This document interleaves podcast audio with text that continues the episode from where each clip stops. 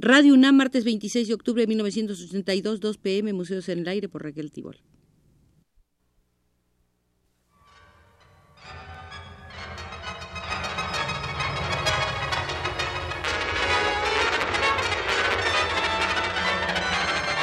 Museos en el Aire.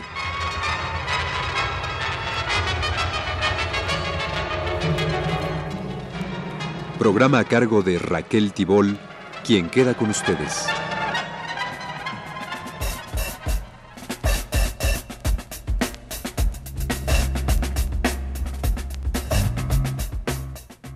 Le hemos pedido al profesor Alfredo de Paz licenciado en Sociología por la Universidad de Trento, investigador de Sociología del Arte en la Facultad de Filosofía y Letras de Bolonia, que nos guíe una visita al Museo de la Práctica Social del Arte. El profesor Alfredo de Paz aceptó gustoso y aquí está con nosotros para indicarnos que una interpretación rigurosa y profunda de las obras de arte nos hace conscientes de que esas obras de arte, por ser expresiones pluridimensionales y complejas de un universo cultural históricamente determinado, se fundan ante todo en una dialéctica entre dimensión individual y dimensión social, fuera de la cual el universo del arte, en sus múltiples determinaciones, es incomprensible. Por lo tanto, si bien es innegable que por un lado toda obra es un producto individual, por otro, también lo es que esta dimensión individual de la obra se haya estrictamente relacionada con el contexto social, con la multiplicidad de ideologías y de visiones del mundo presentes en él, históricamente situado. Por otra parte, como es sabido, el desarrollo natural biológico del hombre ha estado siempre condicionado desde los orígenes de la humanidad por su actividad histórico-social, por lo cual no es posible, incluso a dicho nivel, una separación entre naturaleza e historia y entre naturalidad y sociabilidad. Por lo tanto, en el ámbito de nuestra problemática podemos considerar que si bien son las predisposiciones individuales, que a su vez dependen de un conjunto de componentes no solo naturales, sino también culturales y socioambientales, las que orientan al artista hacia uno u otro medio de expresión, hacia el género en el que mejor consiga expresar su propia capacidad formativa o imaginación productiva, son, sin embargo, las condiciones sociales, los contenidos culturales, tradición artística, ideología, visiones del mundo y los distintos niveles de desarrollo sociotecnológico predominantes en determinado momento histórico, los que imponen a la producción artística una problemática definitiva y, por lo tanto, también determinadas formas de expresión. No es necesario ser alumnos de Walter Benjamin para considerar y comprender en sentido materialista que la modificación ideal de la belleza depende de procesos más básicos, procesos promovidos por las transformaciones económicas y técnicas de la producción. Por consiguiente, si bien es verdad, como ha observado Benjamin, que la historia de cada forma de arte conoce periodos críticos en los que dicha forma persigue ciertos resultados que necesariamente sólo podrán obtenerse mediante técnicas artísticas distintas, o sea, a través de una nueva forma de arte, podemos añadir que esta técnica diversa de la que se sirve una producción artística particular y esta nueva forma de arte dependen, aunque de una manera relativa y no mecánica, de las transformaciones del proceso tecnológico de producción en el ámbito de la sociedad global.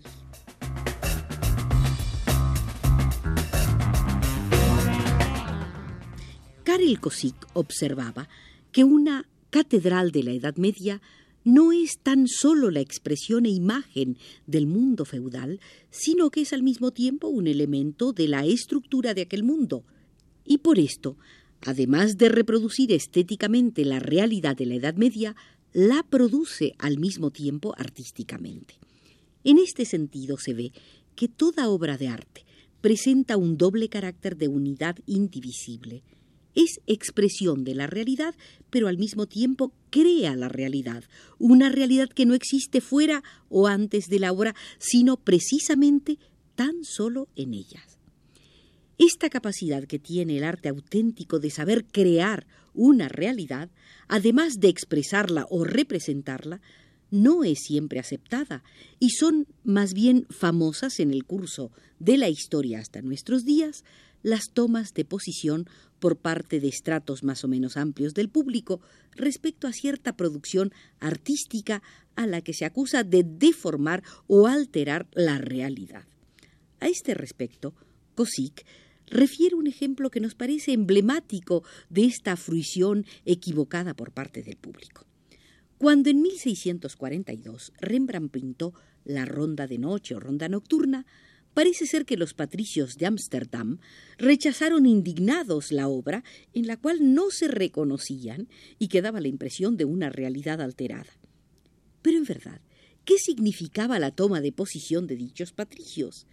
Defendían su representación de la realidad contra la realidad de la obra de Rembrandt, poniendo por tanto en pie de igualdad los prejuicios y la realidad sostenían la tesis de que la verdad se encontraba en sus representaciones y que por consiguiente sus representaciones eran representaciones de la realidad. Según Kosik, de ello se desprende, por lo tanto, de una manera perfectamente lógica, la conclusión de que la expresión artística de la realidad tenía que consistir en la traducción de las representaciones de la realidad en el lenguaje sensible de las obras de arte, de manera que el cometido del artista debería haber sido el de representar e ilustrar la realidad conocida. Sin embargo, la obra de arte no es una configuración de las representaciones de la realidad. Si representa o puede representar la realidad de la misma forma, en unidad indisoluble con dicha expresión, crea la realidad, la realidad de la belleza y del arte.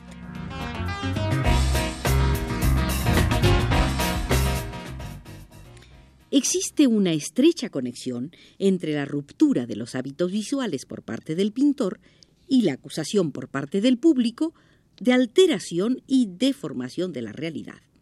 En la base de esta actitud, aparte de la incultura del usuario, dicho con comillas, se encuentra en primer lugar la creencia, fundada ante todo, en el error de creer que existe una cierta visión óptica cuya adopción conduce al realismo y cuyo rechazo al irrealismo. De creer, en otros términos, que la visión normal de la naturaleza, nuestra visión, se identifica con la visión clásica propuesta por el Renacimiento y conservada, según distintas modalidades, por la tradición, al parecer más bien enraizada de que la pintura tiene por función fundamental la de representar o copiar de una manera mimética el mundo exterior, la sociedad y la naturaleza, y que, por ejemplo, en el caso de la naturaleza, los bosques, los árboles, las frondas, los ríos, los cielos tempestuosos serían, por tanto, los temas eternos que el artista no puede abandonar, sino es a costa de desviar su producción pictórica hacia un peligroso callejón sin salida. Si a menudo se acusa a los pintores de deformar, sin embargo, la acusación parece derivar en general de una sola y misma causa, la dificultad para el ojo de captar que entre una u otra manera queda excluida, y con ella sus creencias, sus manifestaciones culturales y científicas y sus ideologías y visiones del mundo. En este sentido, es importante que también en lo que concierne a las artes visuales se admita y se reconozca como se hace para la literatura y las ciencias, la primacía de la dimensión social sobre la dimensión perceptiva. Y esto tanto más en la medida en que se reconoce que la pintura y el arte en general se presenta como la concretización de nuestro conocimiento del mundo, que no expresa una realidad inmutable e intangible, sino la manera por medio de la cual experimentamos y comprendemos una realidad que cambia continuamente o que, por lo menos, nos parece que cambia, puesto que descubrimos cada día nuevos aspectos que nos obligan a revisar nuestras antiguas creencias, reconociéndose además que la selección de los medios plásticos empleados por el artista no es función de su poder estrictamente imitativo, sino de su adecuación a los resultados de esta experiencia y a los valores producidos por la civilización y las sociedades históricamente instituidas a las cuales pertenecen.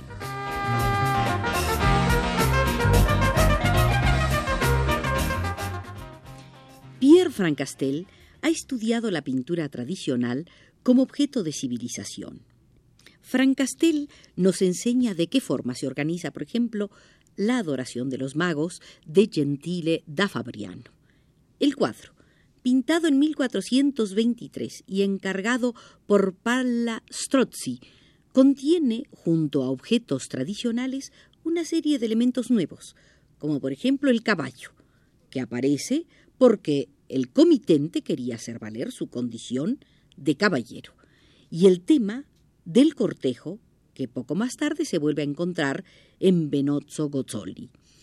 Estos distintos objetos se combinan con los antiguos y transforman la idea que se tenía hasta entonces de la adoración.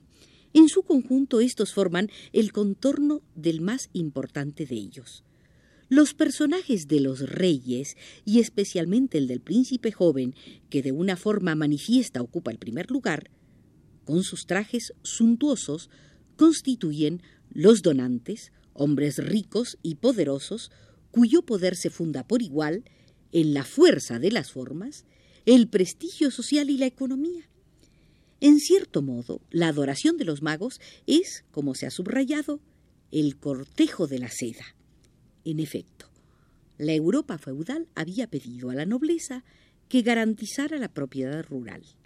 Sin embargo, el desarrollo progresivo del comercio engendró a lo largo del siglo XVI nuevas fuentes de riqueza,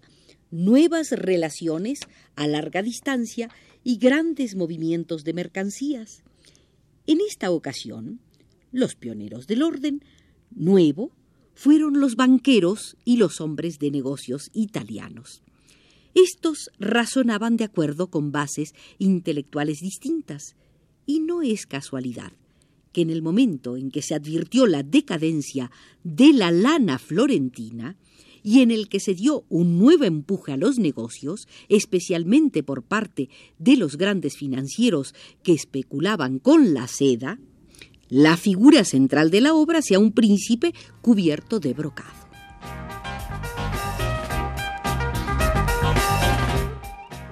Los elementos que componen la adoración no fueron inspirados al artista por la observación directa del mundo exterior, sino que son más bien el producto de una prolongada elaboración cultural. Son heterogéneos y procedentes de conjuntos culturales diversos, y además se hallan conscientemente cargados de intenciones nuevas. Es en este sentido cómo surge la definición del cuadro y del objeto figurativo como objeto de civilización. Sin embargo, un perfecto acuerdo entre el arte y la sociedad, o incluso entre las diversas formas artísticas en el interior de la misma sociedad, no puede tener lugar, aunque solo sea por el motivo de que ningún periodo histórico comienza a partir de cero, sino que cada uno actúa, por decirlo de algún modo, con pesadas formas hereditarias que tienen su tradición y permiten, en distinta medida, su empleo en la lucha competitiva desarrollada en el interior de la sociedad o incluso hacen resistencia a la misma. Las primeras formulaciones importantes del materialismo histórico ya subrayan que las condiciones económicas de la producción no se expresan directamente y literalmente en las producciones culturales, sino que asumen la forma de una afirmación científica, una norma moral o una creación artística tan solo después de una larga serie de mediaciones. De esta forma, estas pasan gradualmente del plano del ser al plano espiritual de la conciencia y se alejan paso a paso de su origen material. Tanto el artista como el que le encarga la obra de arte, como el público que lo consume, serían otra cosa que órganos ejecutivos del arte que se realizaría con su ayuda y que les impondría su ley.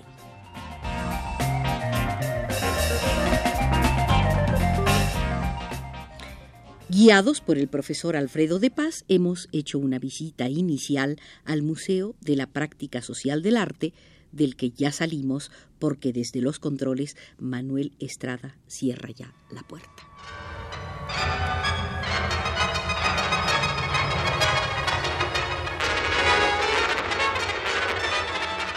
Este fue Museos en el Aire.